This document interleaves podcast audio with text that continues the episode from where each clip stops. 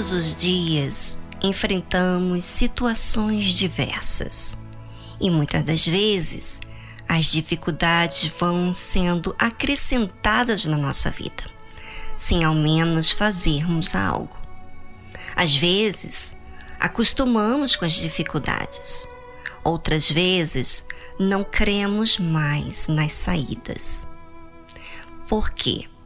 Já houve tantas propostas e tantas esperanças que não atenderam à necessidade. E isso, com o tempo, vai agregando coisas indevidas na sua mente. E o que será? A incredulidade. O não crer que existe saída mais é tudo isso que o diabo precisa. Exatamente é o objetivo do mal. O diabo não quer que você desfrute do poder que está em suas mãos, pois, uma vez incrédulo, não agirá a fé. Estará sempre aliado à dúvida, aos cinco sentidos, às circunstâncias. E aí eu pergunto para você, sim, você que está me ouvindo agora, quando é que você ficou sem forças? Quando tirou seu ânimo de lutar? Quando realmente as circunstâncias te convenceram que não tem mais saída. E é exatamente assim que o diabo ganha com você.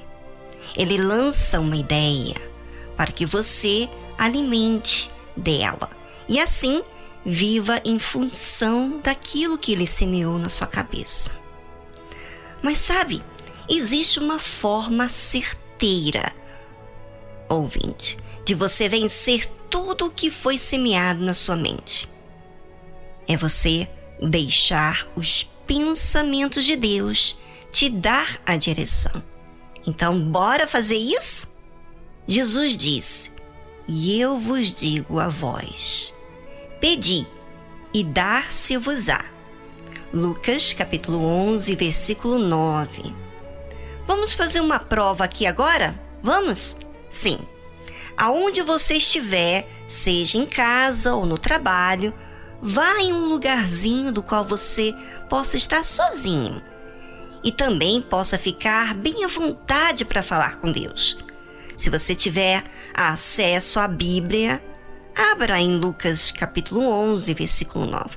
Se não, se você tiver aí um papel, escreva as palavras do Senhor Jesus, que disse: E eu vos digo a vós: pedi e dar-se-vos-á.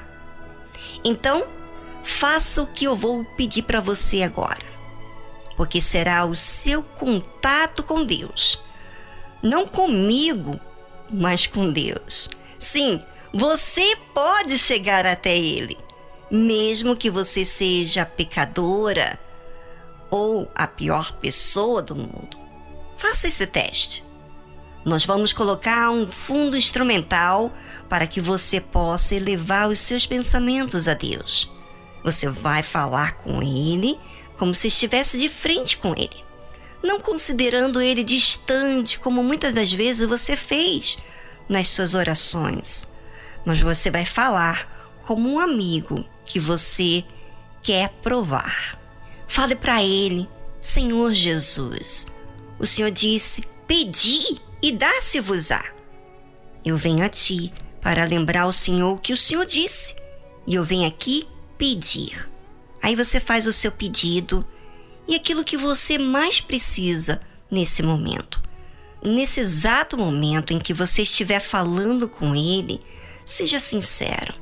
Não fica aí falando de forma superficial, tentando lisonjear com as suas palavras, mas revele quem você é, o que está dentro de você e peça a Ele para Ele se revelar a você. Bem, enquanto isso, vamos deixar essa linda faixa instrumental e solte aquilo que está preso dentro de você.